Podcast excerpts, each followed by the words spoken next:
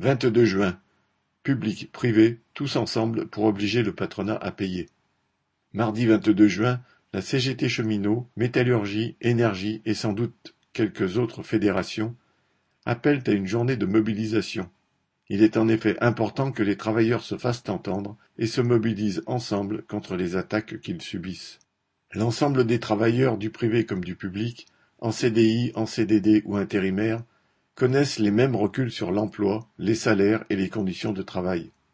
L'axe général choisi par la CGT, non aux privatisations, oui aux services publics, ne suffit cependant pas à répondre à cette situation et à la nécessité d'une riposte collective du monde du travail contre la guerre menée par la bourgeoisie et son DRH Macron. La CGT cheminot dénonce la privatisation en cours à la SNCF comme cause essentielle des attaques contre les cheminots. La CGT EDF pointe du doigt les plans de destruction pilotés par Bruxelles et Macron.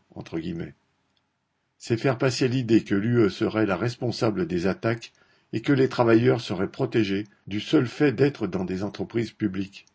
Pourquoi ce mensonge alors que les différents gouvernements qui se sont succédés en France ont tous contribué à faire reculer les conditions de travail dans les services publics et à réduire les effectifs?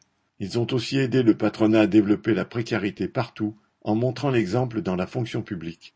Ils n'ont pas eu besoin pour cela de ces directives de Bruxelles qui viennent à propos soutenir cette politique.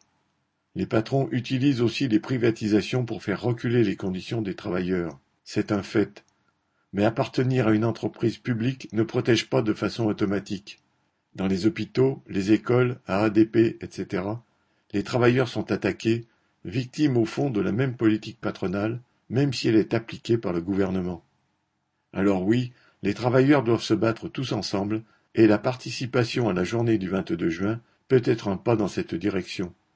Mais ils doivent définir clairement leurs objectifs en matière de salaire et d'emploi, que ce soit dans le public ou dans le privé, et en indiquant clairement leur adversaire commun, le gouvernement et le patronat, qu'il faut faire payer en prenant sur ses profits.